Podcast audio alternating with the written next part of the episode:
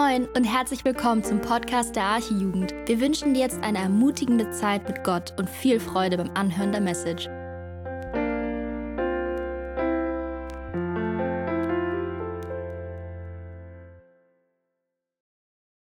So, jetzt machen wir weiter. Bevor wir den Text aus 1. Johannes 3 lesen, möchte ich auch noch mal mich ganz herzlich zusammen mit meiner Frau bedanken, dass wir hier bei euch so willkommen geheißen sind. Das finden wir jedenfalls so. Also wie ihr, ja, danke schön, wie ihr so, wie ihr so die, die älteren Herrschaften so aufnehmt, das ist wirklich also erhebend für uns und macht uns, die wir kurz vorm 80-Jährigen stehen, äh, mindestens um 20 Jahre jünger. Äh, hier so unter diesem Flair von jungen Menschen zu sein. Und ich möchte auch vorweg meinen Dank aussprechen äh, an Andi und seinem wunderbaren Jugendteam. Ja, das muss man wirklich sagen. Ich muss, äh, es ist, äh, vor einigen Wochen bin ich ja mal in der Jugend auch gewesen. Da habe ich auch euch noch mal schon ein bisschen Tuchfühlung gehabt. Und äh, das war schon ein großer Segen für mich. Und jetzt auch hier das alles zu sehen, die jungen Menschen, wie ihr zusammen auch für Jesus steht. Und äh, eine so wunderbare Jugendarbeit in Verbindung mit der Gemeinde, das ist etwas Kostbares. Das hat nicht, das ist nicht selbstverständlich sondern das ist ein Geschenk Gottes und nicht zuletzt auch ein Dienst, den Andi, wie viele Jahre machst du das schon, Andi? 41 Jahre Jugendarbeit. Nun stell dir das mal vor. Also ich, ich kann mir vorstellen, wenn Andi 141 ist, dann ist er immer noch Jugendleiter. Also Andi, ganz lieben Dank und auch die jungen Leute hier, die dir so zur Seite stehen. Das ist wirklich eine Freude. Auch die, ich muss mal sagen, das Lobpreisteam und auch der Verkündigungsdienst. Man spürt richtig, äh, dass ihr äh, den Stallgeruch der Arche tragt. ihr, seid, ihr seid Schafe aus unserem Misthaufen, versteht ihr? Äh, das ist also großartig, dieses, dieses Auslegende, an der Schrift bleibende Verkündigen. Das ist ja etwas Entscheidendes, auch was in der Reformation gewesen ist.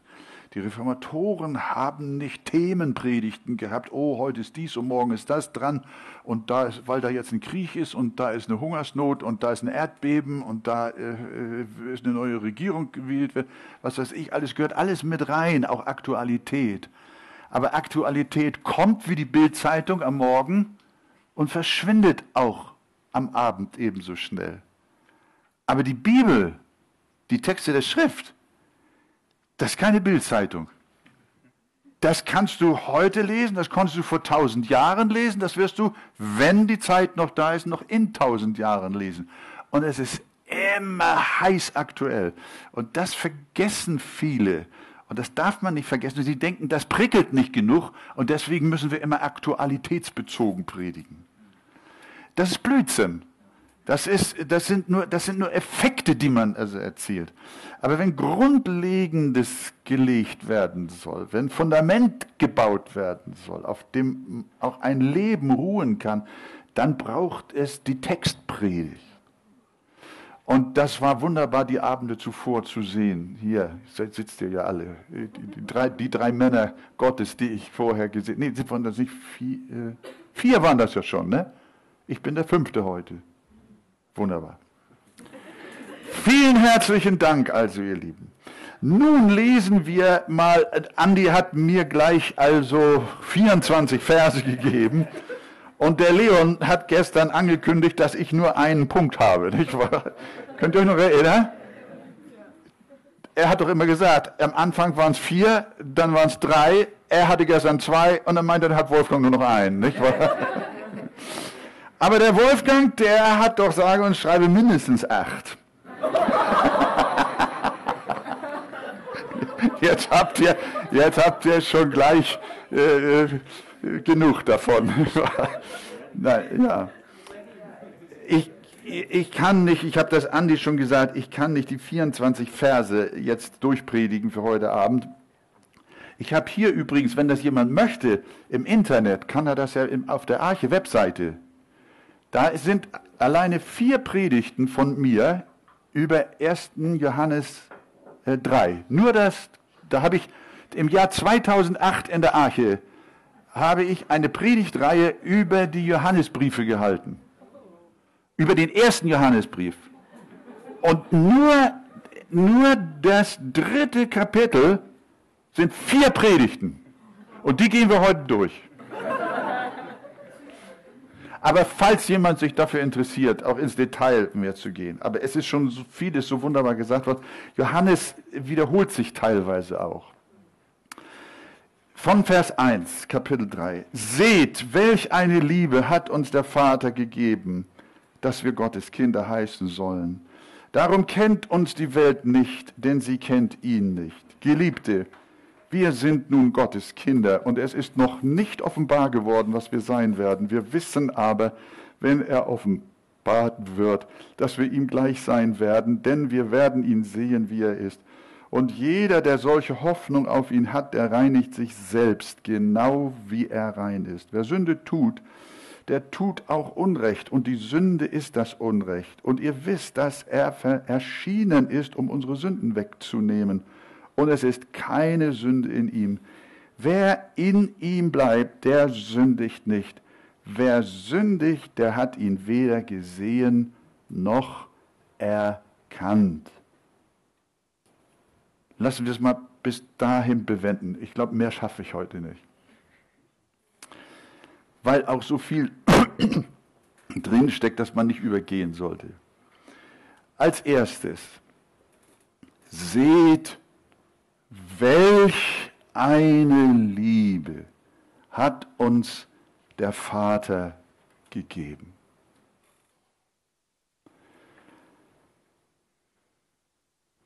Ihr habt vielleicht schon mal die Begriffe gehört, allgemeine Liebe und spezielle Liebe. Diese beiden Sorten von Liebe Gottes gibt es in der Bibel. Seid ihr der Meinung, dass Gott alle Menschen liebt? Wer ist der Meinung, dass Gott alle Menschen liebt? Wunderbar. Einige wissen nicht so genau. Gott liebt alle Menschen. Ich will mich nicht da jetzt in dieses wunderbare Bild hineinstellen, aber ich bin ja auch ein Vater, ein irdischer Vater. Ich bin aufgrund der Missionsreisen durch die Jahre fast auf der ganzen Welt gewesen, also sagen wir mal in fast auf allen Kontinenten, vielen Ländern. Ich habe viele Kinder gesehen mit meiner Frau zusammen. Afrikanische Kinder, Ind Indianerkinder, Europäer, Asiaten. Weißt du noch, als wir in Indien waren, am Strand von Madras haben wir eine große Evangelisation gehabt. Kinder über Kinder. Und meine Frau hat sie in den Arm genommen und wir haben sie alle geliebt. Könnt ihr euch das vorstellen? wir sie alle, alle lieb haben. Und die Kinder in der Arche, meint ihr, dass wir die alle lieb haben? Ja? Aber was meint ihr? Ich habe ja drei Kinder, die sind inzwischen auch groß. Angela ist ja hier. Die waren aber auch mal so klein. Und acht Enkelkinder. Als wir dann nach Hause kamen von unseren Missionsreisen und wir die süße Angela wieder hatten, und auch ihre beiden Geschwister. Da liebten wir sie auch. Aber das war nicht die allgemeine Liebe, das war die spezielle Liebe. Obwohl wir sie alle knuddeln konnten und alle liebten, haben wir unsere eigenen Kinder doch noch mit einer anderen Liebe geliebt. Könnt ihr das verstehen? Ist das normal? Das ist doch normal, ne? Ja, das, weil es immer, weil es viele, viele, auch viele Christen gibt, die sagen, das kann ja angehen, dass Gott einen Unterschied macht und Menschen unterschiedlich liebt. Das machen wir doch auch so. Warum kritisieren wir Gott, was bei uns selbstverständlich ist? Und so sehen wir, seht, welch eine Liebe hat uns der Vater gegeben, dass wir Gottes Kinder heißen sollen.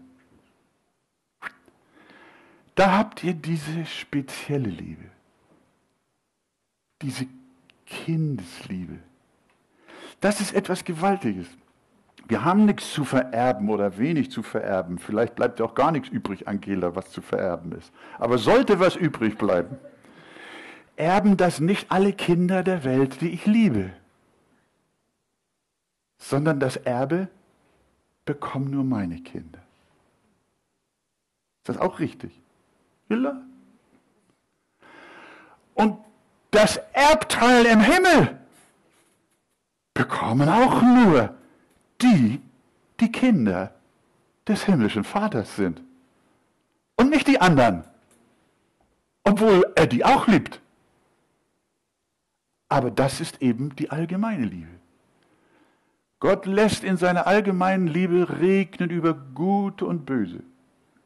Auch die ungläubigen Menschen, die er liebt, beschenkt er mit Regen, wenn es zu heiß war. Die beschenkt er mit Sonnenschein, wenn es zu nass war. Denen gibt er Gesundheit, Erfolg, Verstand, tausend gute Dinge. Schenkt Gott allen Menschen, und es ist wahr, er liebt sie. Gott ist Liebe und liebt alle Menschen. Aber die Liebe zu dir als seinem Kind, die ist noch viel, viel herrlicher und viel intensiver, viel schöner, mächtiger, inniger, herzlicher, kraftvoller. Und deswegen sagt Johannes, um diese Liebe geht es hier. Deswegen sagt er, seht, welch eine besondere Liebe hat der Vater uns gegeben, dass wir Gottes Kinder sind. In Epheser 1, Vers 5, da haben wir ja äh, das auch beschrieben. Gott hat uns dazu vorherbestimmt, seine Kinder zu sein, äh, nach dem Wohlgefallen, nach dem Wohlgefallen Gottes des Vaters. Also ihr Lieben, Gott hat es gefallen, uns, dich und mich, die wir glauben dürfen, zu seinen Kindern zu machen. Und diese Liebe, die stammt schon vor unserer geistlichen Geburt, von Ewigkeit her. Ich habe dich je und je geliebt. Also Punkt Nummer eins. Seht, welch eine Liebe. Freue dich heute Abend, dass dein Vater im Himmel zu dir eine ganz spezielle, auserwählende, rettende, schenkende, ewige Liebe gegeben hat. Seht, welch eine Liebe. Und weil Gott euch nun so liebt, passiert etwas in dem Verhalten anderer Menschen, die sehen, wie Gott dich liebt. Er sagt nämlich im nächsten Satz, weil Gott euch so speziell liebt, als seine Kinder, darum kennt uns die Welt nicht. Denn sie kennt ihn nicht. Die Welt kennt uns nicht. In dem tieferen Sinne. Sie weiß, wie wir heißen, vielleicht auch noch, wo wir wohnen und alles Mögliche. Weiß sie schon, kennen auch unsere schlechten Zeugnisse oder unsere guten. Aber die Welt hat von dieser Kindschaft, von dieser besonderen Liebe, hat die Welt keine Ahnung. Das geht sogar so weit, das hat Johannes ja auch geschrieben, dass sie uns hassen werden. Darum kennt uns die Welt nicht. Warum nicht? Sie kennt Jesus nicht. Das ist etwas Unglaubliches, was ihr auch schon vielleicht erfahren habt. Ich will es versuchen, auch anhand eines Erlebnisses euch darzustellen.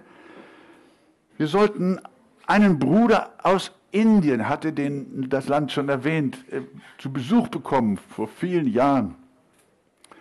Und er sollte mit der Bahn zum Hamburger Haupt, am Hamburger Hauptbahnhof ankommen.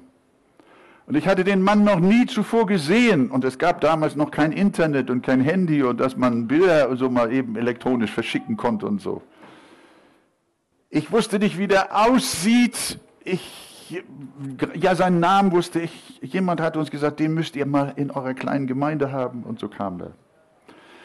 Und ich komme dahin und der Zug, der lässt Hunderte von Menschen, das hatte das, ich hatte das Gefühl, es waren Tausende, die aus dem Zug ausstiegen. Der Bahnsteig war voll, bis, äh, voll mit Menschen.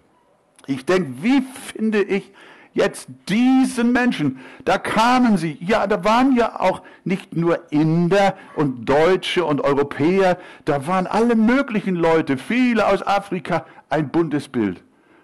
Und dann denke ich, Wolfgang, wie kriegst du diesen Menschen zu fassen?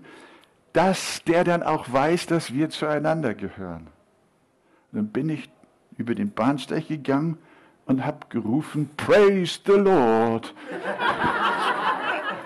Praise the Lord. Habe ich mich durch die Menge geschaut.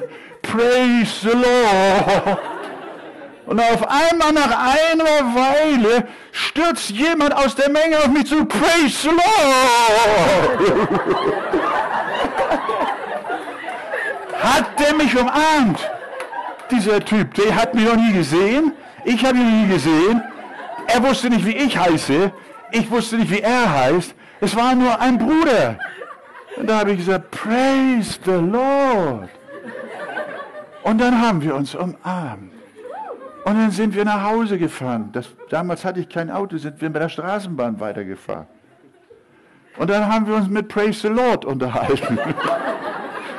Und ich kann euch nur sagen, wir, wir haben noch einander nicht gesehen. Ich, ich will mich nicht wiederholen. Aber es war dramatisch. Was ich aus diesem Erlebnis bis heute behalten habe, ist, da ist ein Spirit, da ist ein Geist. Das ist der Heilige Geist. Das ist der Glaube. Das ist Jesus. Das ist das neue Leben. Das sind die Kinder Gottes. Wir sind Brüder und Schwestern und haben einen und denselben Vater und gehören zu ein und derselben Familie. Amen. Und das weiß die Welt nicht. Und deswegen sind sie alle zu hundert an mir vorbeigegangen, als ich rief, praise the Lord, praise the Lord. Die haben vielleicht einen Vogel. Kann ich mir schon vorstellen. Und zu euch haben sie das ja auch schon gesagt, dass ihr Christen seid, ihr habt einen Vogel. Ne? Und so geht das. Also das ist diese besondere Liebe. Seht, welch eine Liebe hat uns der Vater gegeben, dass wir Gottes Kinder heißen sollen. Darum kennt uns die Welt nicht, denn sie kennt ihn nicht. Das bedeutet natürlich, ich weiß nicht, ob ihr die Geschichte noch gut in Erinnerung habt von Josefs bunten Rock. Josef war ja mit seinen Brüdern mal zusammen. Und der alte Vater Jakob hatte auch so eine spezielle Liebe zu seinem Josef. Hat ihm einen bunten Rock gegeben. Und wir wisst ihr eigentlich, dass wir alle bunte Röcke haben? Wir sind Gottes Lieblinge. Wir laufen in dieser Welt mit bunten Röcken umher. Deswegen schütteln sie den Kopf. Das sind keine Röcke, die man jetzt so sieht und bei, bei Kiki kaufen kann, oder wie heißt er? Kiki? Heißt das Kiki oder Kika? Ich weiß nicht genau. Ach, bei Kik, ach so. ja, ja, das kommt nur, da habt das mit dem Opa zu tun. Der kauft, der, ich kaufe immer nur bei C und A, versteht? oder bei Karstadt. Nee, die gibt es ja nicht mehr. Ne?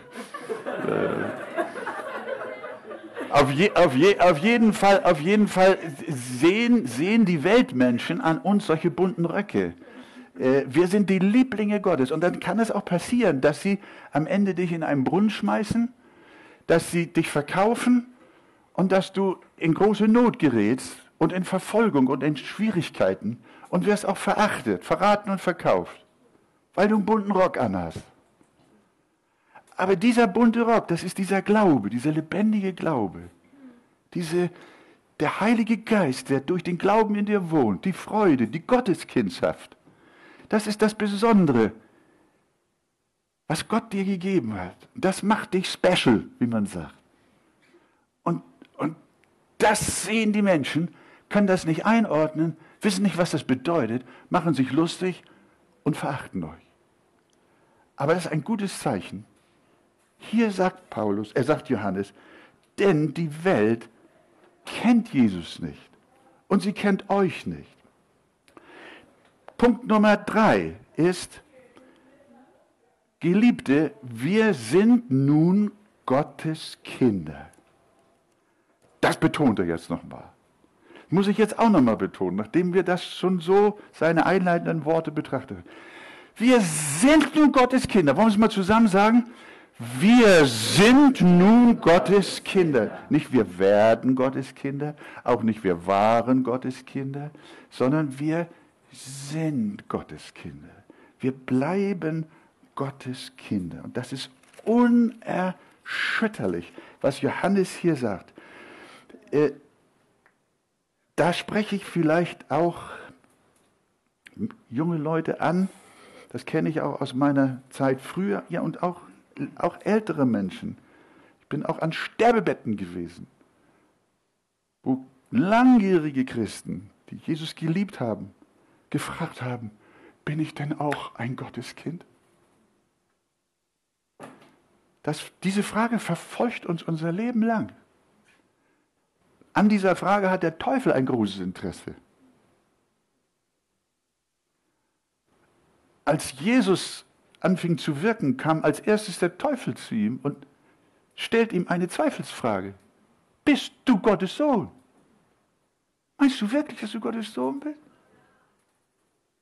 Und er sagt auch zu dir, bist du wirklich davon überzeugt, dass du ein Kind Gottes bist? Und dann guckst du auf deine Fehler und die christlichen Standards, die erfüllst du nicht. Und dann kriegst du Depressionen. Und dann weinst du. Bin ich überhaupt gerettet? Und das, ich kann mir vorstellen, dass das euch allen schon so gegangen ist. Das ist mir auch schon so gegangen. Und da hinein spricht Johannes jetzt eine objektive Wahrheit. Du, ihr Geliebte, sagt er, ihr seid geliebt. Ihr seid Gottes Kinder. Halleluja. Und daran beißt keine Maus den Faden ab. Darf ich mal fragen, wer von euch glaubt von Herzen an Jesus Christus, dass er für deine Sünden gestorben ist am Kreuz von Golgatha. Ich sehe keinen, der sich nicht meldet. Nun sollst du nicht unter Druck dich melden. Aber ich glaube, ihr habt eure Hand aus Überzeugung gemeldet, er, erhoben. Und ich darf euch wirklich sagen, ihr lieben Schwestern und Brüder, es ist eine objektive Wahrheit, die in der Heiligen Schrift steht. Es gibt, man kann an, an zwei Dingen seine Gotteskindschaft festmachen. Das eine ist die subjektive und das andere ist die objektive Feststellung. Die subjektive Feststellung ist die, war ja auch mal klein, wenn meine Mutter mich geliebt hat und mir so mit der Hand über mein Köpfchen gefahren ist, ach mein Süßer, du bist mein Kind. Dann habe ich ihr das wirklich geglaubt. Das ist, die musste mir die Geburtsurkunde nicht vorzeigen. Nicht wahr? Ich war fest davon überzeugt, dass meine Mutter also das auch richtig sagte, was ich, dass, ich, dass, ich, dass ich ihr Kind bin. Ich habe das gefühlt. Sie hat mich gefüttert. Als ich krank war, hat sie mich gepflegt, hat sie für mich gebetet, mir Wadenwickel gemacht, dass das Fieber runterging. Meine Mutter, die hat, die hat so viel Zuwendungen mir gegeben, dass ich durch, durch diese Zuwendungen fühlte, dass ich ein Gotteskind bin. Das gibt es im Reiche Gottes. Es gibt Zeiten, da spürst du, wie Jesus dich auf dem Arm trägt. Und du merkst, wie der Herr so nahe ist. Und wenn du betest, fängst du an zu weinen und freust dich, dass Gott zu dir gesprochen hat. Und deine Seele ist bewegt. Ich nenne sowas die Flitterwochen mit Jesus. Das, ein Küsschen nach dem anderen. Ja, und der liebe Heiland küsst dich und drückt dich und schmust mit dir. Der ist so nah und so lieb zu dir. Und du sagst, ja, das stimmt. Ich bin ein Gotteskind. Oh, wie schön. Oh, so gehe ich durch die Welt. Aber irgendwann sind die Flitterwochen vorbei. Versteht ihr das? Und dann ist Schluss mit der Küsserei. ja, nein, nicht unbedingt Schluss. Nein, nein, nicht unbedingt Schluss. Was ich, was, ich, was ich sagen möchte, es gibt auch in unserer Beziehung zu Jesus einen Alltag. Wir gehen in den, in, den, in den Lebenskampf hinaus. Wir gehen zur Schule. Wir stehen in der Abi-Prüfung. Wir, wir, wir müssen einer Arbeit nachgehen. Wir haben Stress und sind krank und, und dann treffen wir irgendeinen so Typ, der es nicht gut mit uns meint und so weiter. Und dann merken wir auf einmal, oh, wo ist jetzt der liebe Heiland? Jesus ist nicht mehr da. Oh, Moment, ich finde, nee, so kenne ich das ja gar nicht. Wo ist Gott überhaupt? Oh, ich bin, nee, ich glaube, ich bin doch kein Gotteskind. Merkt ihr?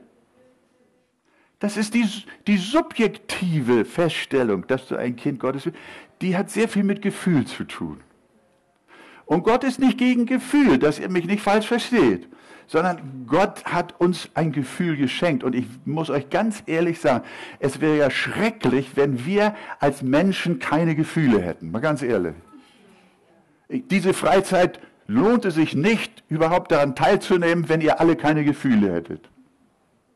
Gefühle sind etwas Wunderbares. Sie sind ein Geschenk Gottes. Aber sie haben die Art und Weise, dass sie mal höher und mal tiefer sind. Dass sie sich verändern, auch äh, bedingungsmäßig, äh, wie unser Umfeld sich gerade äh, anfühlt.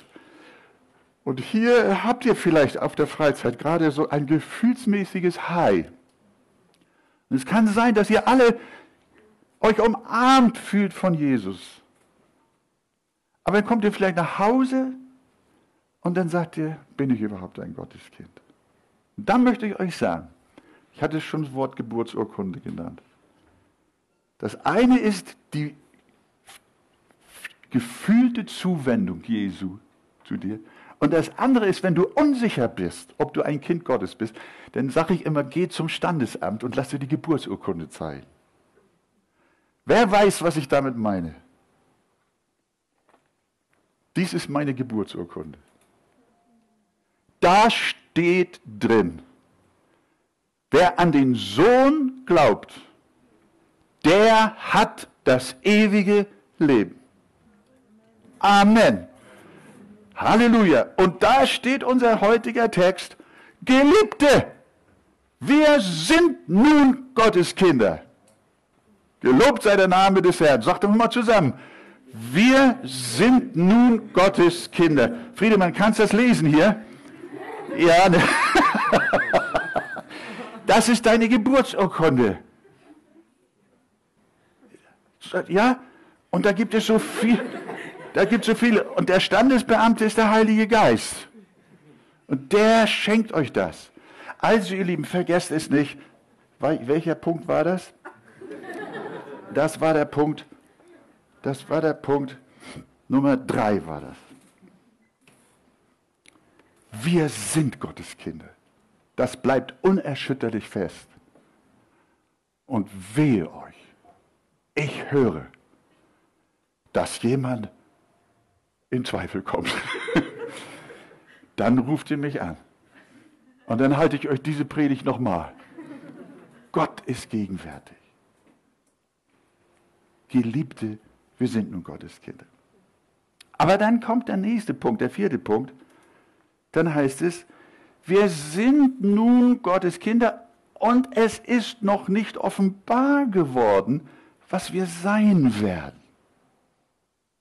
Damit sagt Johannes, dass wir als Kinder Gottes noch nicht das abbilden, was wir eines Tages im Himmel einmal an Vollkommenheit sein werden.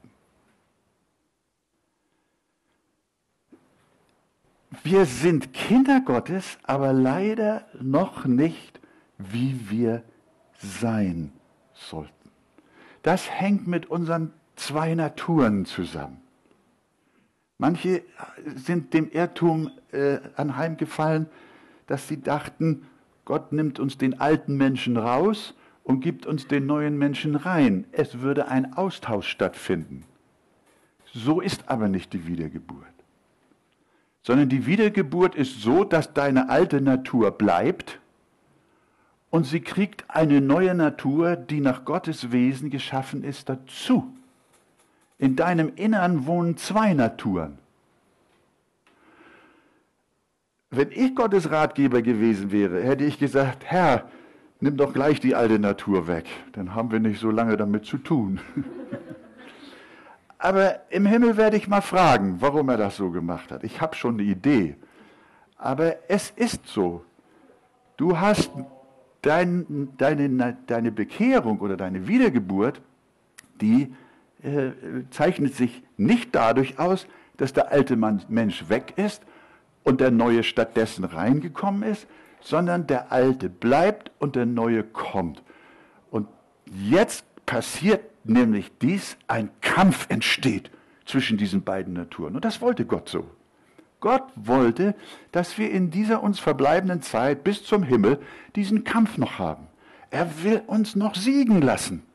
Er will, dass die neue Natur, die nach Gott geschaffen ist, unsere alte Natur, die noch dem Wesen des Bösen ähnelt, dass die vernichtet wird, dass die bekämpft wird und dass die beschossen wird und dass sie überwunden wird.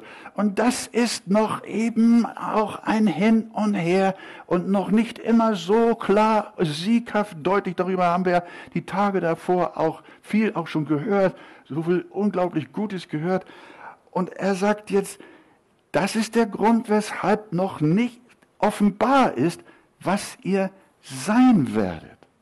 Also du musst dich nicht wundern, wenn du noch in Anfechtungen fällst und auch die Sünde dir immer anklebt und du böse Gedanken hast und deine Fantasien mit dir durchgehen habt, wir haben ja darüber schon gesprochen und ihr werdet darüber noch sprechen. Das ist also ganz normal. Habt ihr gehört? Aber das ändert nichts an eurer Kindschaft. Das müsst ihr jetzt wissen. Johannes Geliebte, ihr seid Kinder Gottes. Ich war eine Zeit lang als Teenager nicht so artig wie ihr. Ich war ein schwer erziehbarer Bursche für meine Mutter. Mein, Vater war früh gestorben und meine Mutter hat die Teenagerjahre allein mit mir zugebracht und musste mich auch erziehen. Und das war gar nicht so einfach. Und ich kann euch sagen, ich, einmal hat meine Mutter zu mir gesagt, Wolfgang, wenn du so weitermachst, dann bist du bald nicht mehr mein Kind. Dann habe ich zu ihr gesagt, Mama, wie willst du das denn hinkriegen?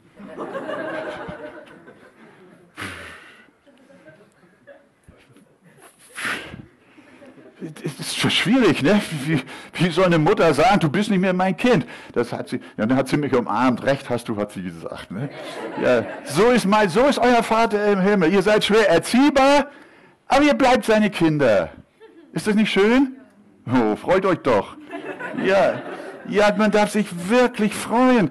So ist das mit Gott. Wir bleiben Gottes Kinder. Es ist noch nicht offenbar. Äh, äh, was wir sein werden. Und unsere, äh, die Erziehungsarbeit Gottes ist noch nicht beendet. Wir sind noch nicht volljährig. Wir sind noch nicht reif. Aber, und welcher Punkt ist das jetzt? Punkt Nummer 5. Aber wenn er offenbart wird, werden wir ihm gleich werden, denn wir werden ihn sehen, wie er ist. Das ist doch gewaltig. Johannes sagt, es kommt der Tag, da werdet ihr nach dem Kampf der Naturen in eurem Innern, werdet ihr den Sieg endgültig haben. Und wir werden ihm gleich sein. Wer von euch möchte Jesus gleich sein? Halleluja. Ich merke schon, das ist schwer zu denken, nicht, dass wir Gott gleich sein werden. Wir müssen wissen, das ist vielleicht auch schon mal so ein kleines bisschen auch lehrmäßig, fundamental wichtig, äh, äh, wenn ihr das behaltet, auch für euer Leben, äh, wenn es heißt, ihr werdet ihm gleich sein, Gott gleich sein, Jesus gleich sein, bedeutet das nicht, dass wir Gott sind. Versteht ihr? Wir sind ihm gleich, nicht Gott. Es gibt im Wesen Gottes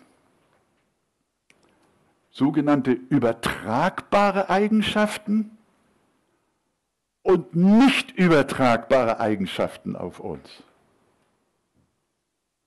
Wer von euch weiß, was ich meine? Wer hat eine Idee, welche Wesenszüge Gottes auf uns übertragbar sind?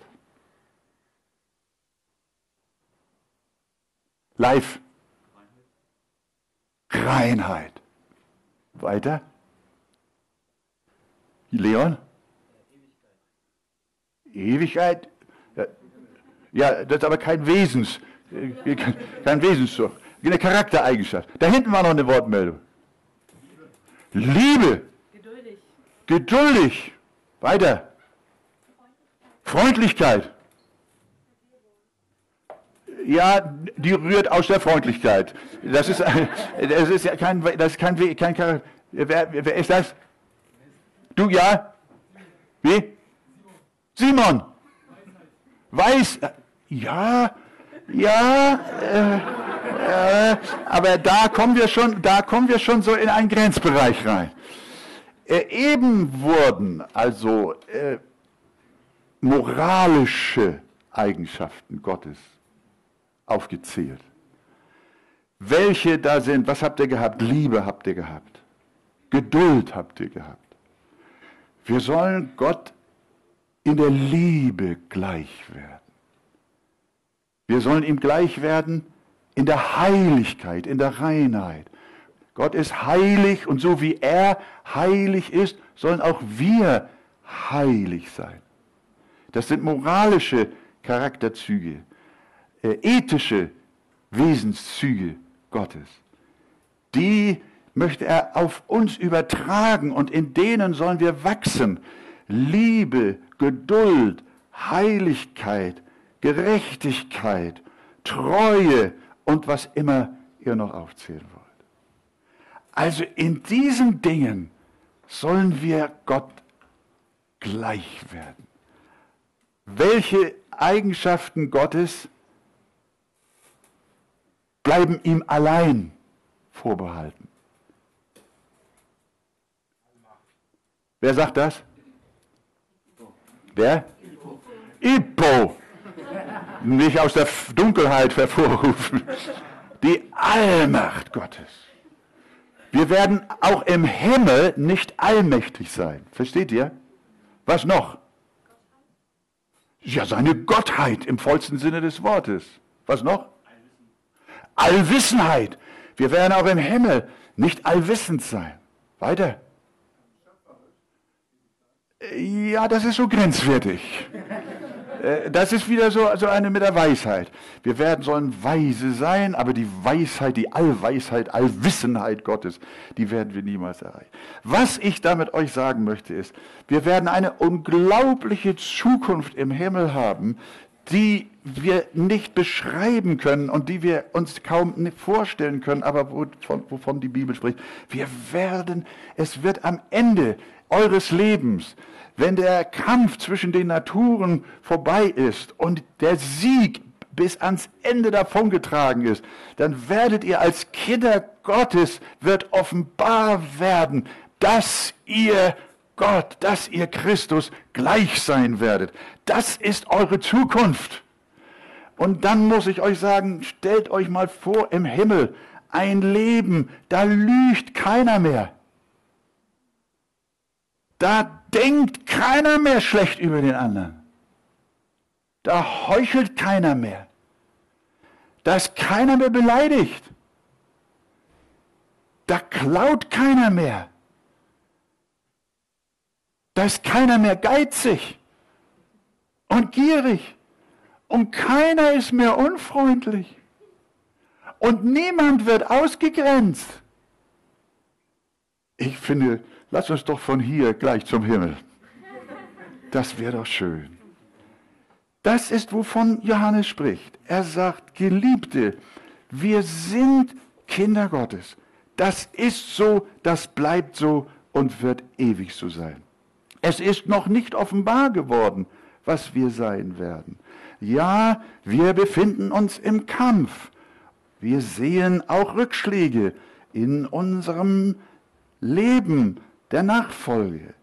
Aber ihr sollt wissen, da sagt er, nicht wir hoffen und wir ahnen, sondern er sagt, wir wissen, wenn er offenbart wird, dass wir ihm gleich werden, denn wir werden ihn sehen, wie er ist.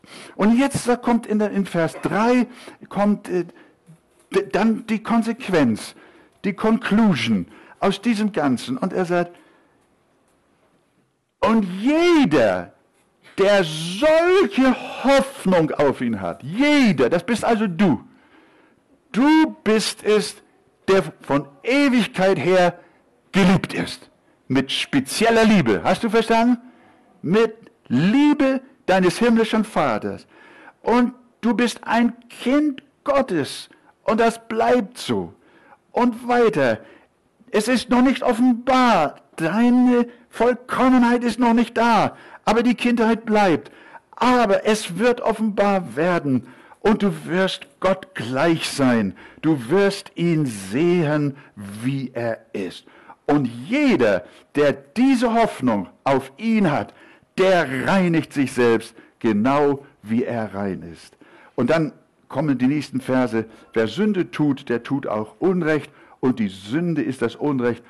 Und jetzt sagt er, und ihr wisst, dass er erschienen ist, um unsere Sünden wegzunehmen und es ist keine Sünde an ihm.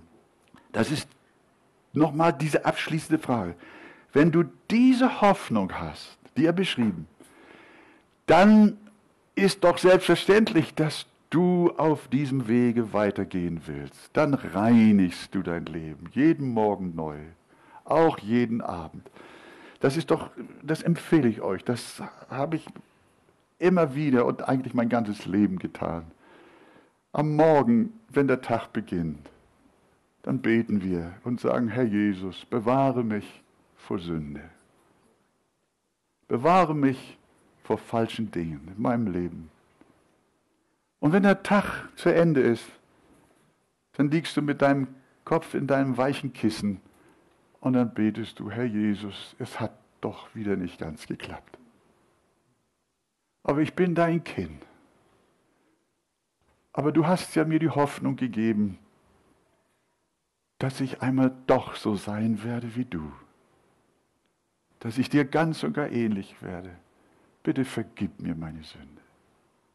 Wer solche Hoffnung auf ihn hat, der reinigt sich selbst und lebt in dieser Hoffnung.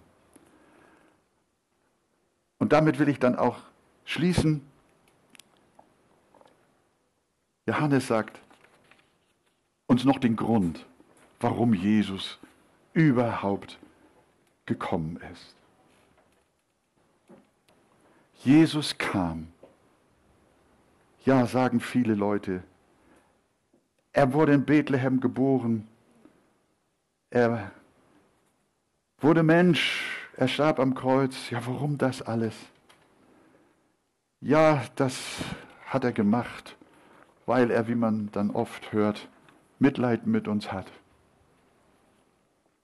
Weil er an unserer Seite sein wollte. Weil er uns Loyalität beweisen wollte. Er ist gekommen, um uns Mut zu machen, auch im schweren Leben zu bestehen. Andere sagen wieder, ja, er ist gekommen, damit es uns gut geht und wir gesund sind. Er ist gekommen, damit wir auch im Wohlstand also leben.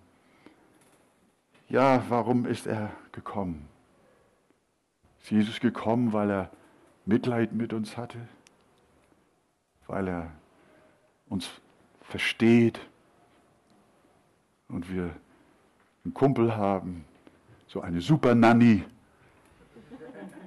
die für alle Dinge des Lebens uns aushilft. Ja, Halleluja. Jesus, meine Nanny, ne? Ja, ja. Ja, das ist so, das ist so diese, diese, diese, wie soll ich mal sagen, so die, die Daunenkissenart, äh, wie man das Evangelium versteht. Aber warum ist Jesus hier? Was ist, was ist, was ist der, was ist der, was ist der Grund? Ihr wisst es ja. Was, was hat Jesus angetrieben? Was hat den Vater angetrieben, diesen Daumenweg zu gehen? Das war das Böse, das alles kaputt macht. Jemand hat das schon gesagt, ich weiß nicht, wer war denn das vom, vom Guten Menschen? War das, das war Bernd, glaube ich, ne? Siehst du? So ein bisschen weiß ich Bescheid. Bernd, es war genau richtig. Menschen der Mensch ist, der Mensch ist gut. Ja, er ist, er ist gut. Aber das das geht an dem Evangelium vorbei.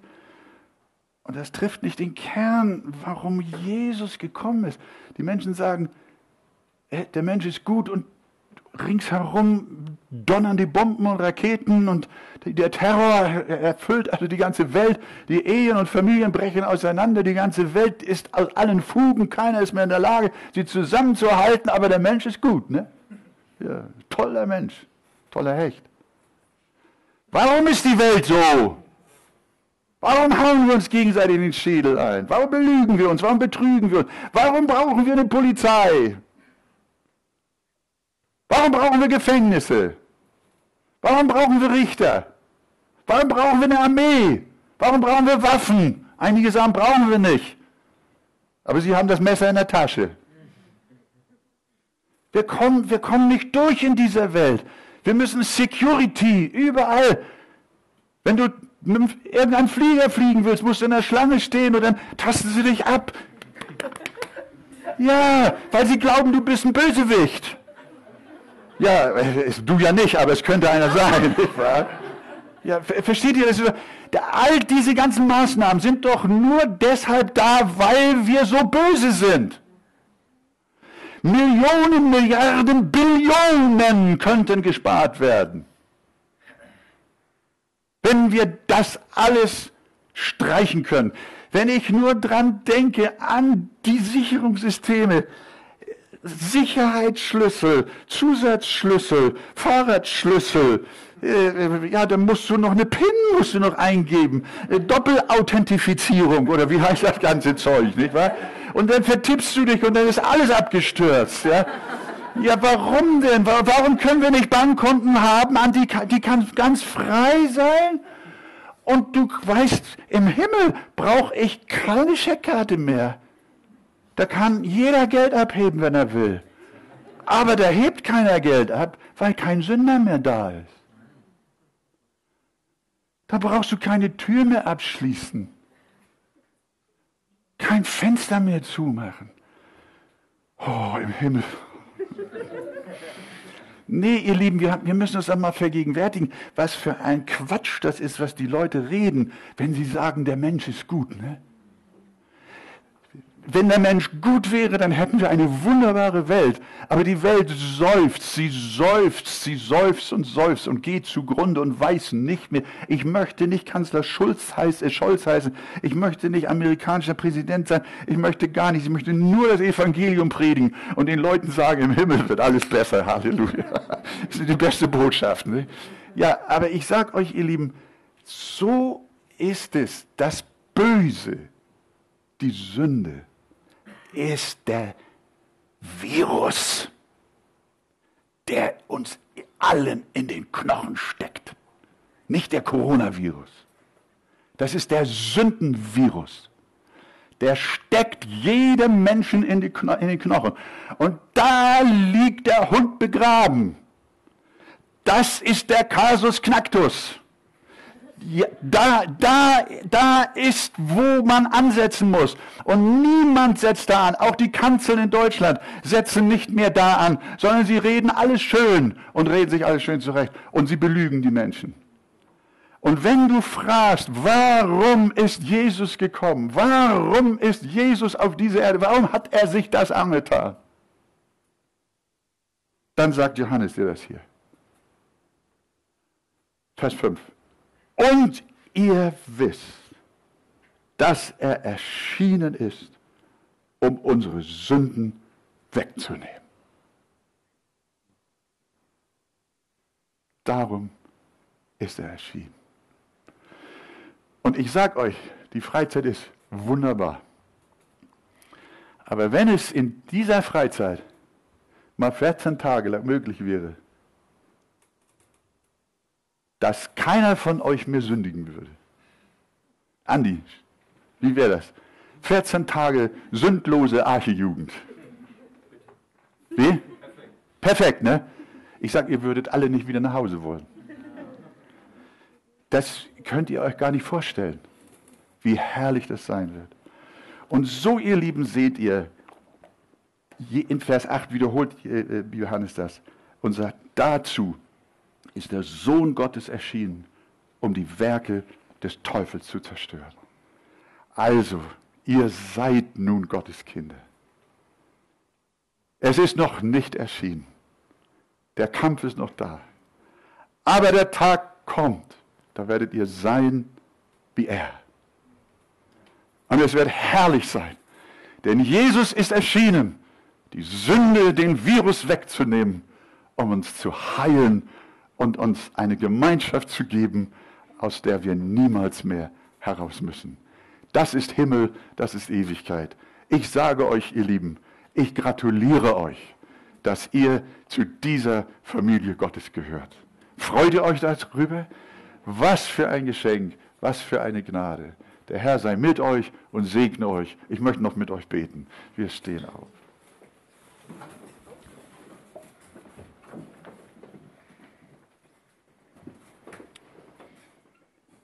Hab Dank, Herr Jesus, dass wir auch hier eine so wunderbare Zeit haben. Ich danke dir, dass du den jungen Leuten dein Wort gibst.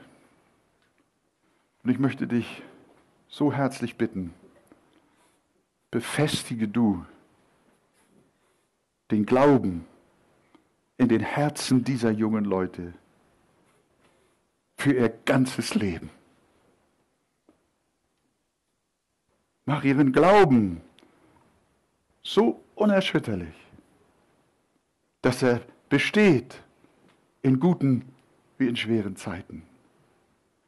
Ich danke dir, dass diese Freizeit dazu beiträgt, dass das Fundament des Glaubens in den Herzen der jungen Leute noch fester wird, sie noch tiefer gegründet werden noch sicherer werden, auch gerade im Hinblick auf ihr Heil und auf ihre Gotteskindschaft. Dass ihre eigenen Gefühle sie nicht durcheinander bringen, sondern dass sie objektiv wissen, ich bin ein Kind Gottes für ewig und für alle Zeit, unerschütterlich Und darüber darf ich mich freuen. Ich danke dir, dass du alle Ängste und alle Sorgen, die die jungen Menschen mitgebracht haben, dass sie dir sie zu Füßen legen können und dass sie voller Freude sind über diesen besonderen, auserwählenden, himmlischen Glauben auf ewig zu dir zu gehören. Amen. Amen. Amen.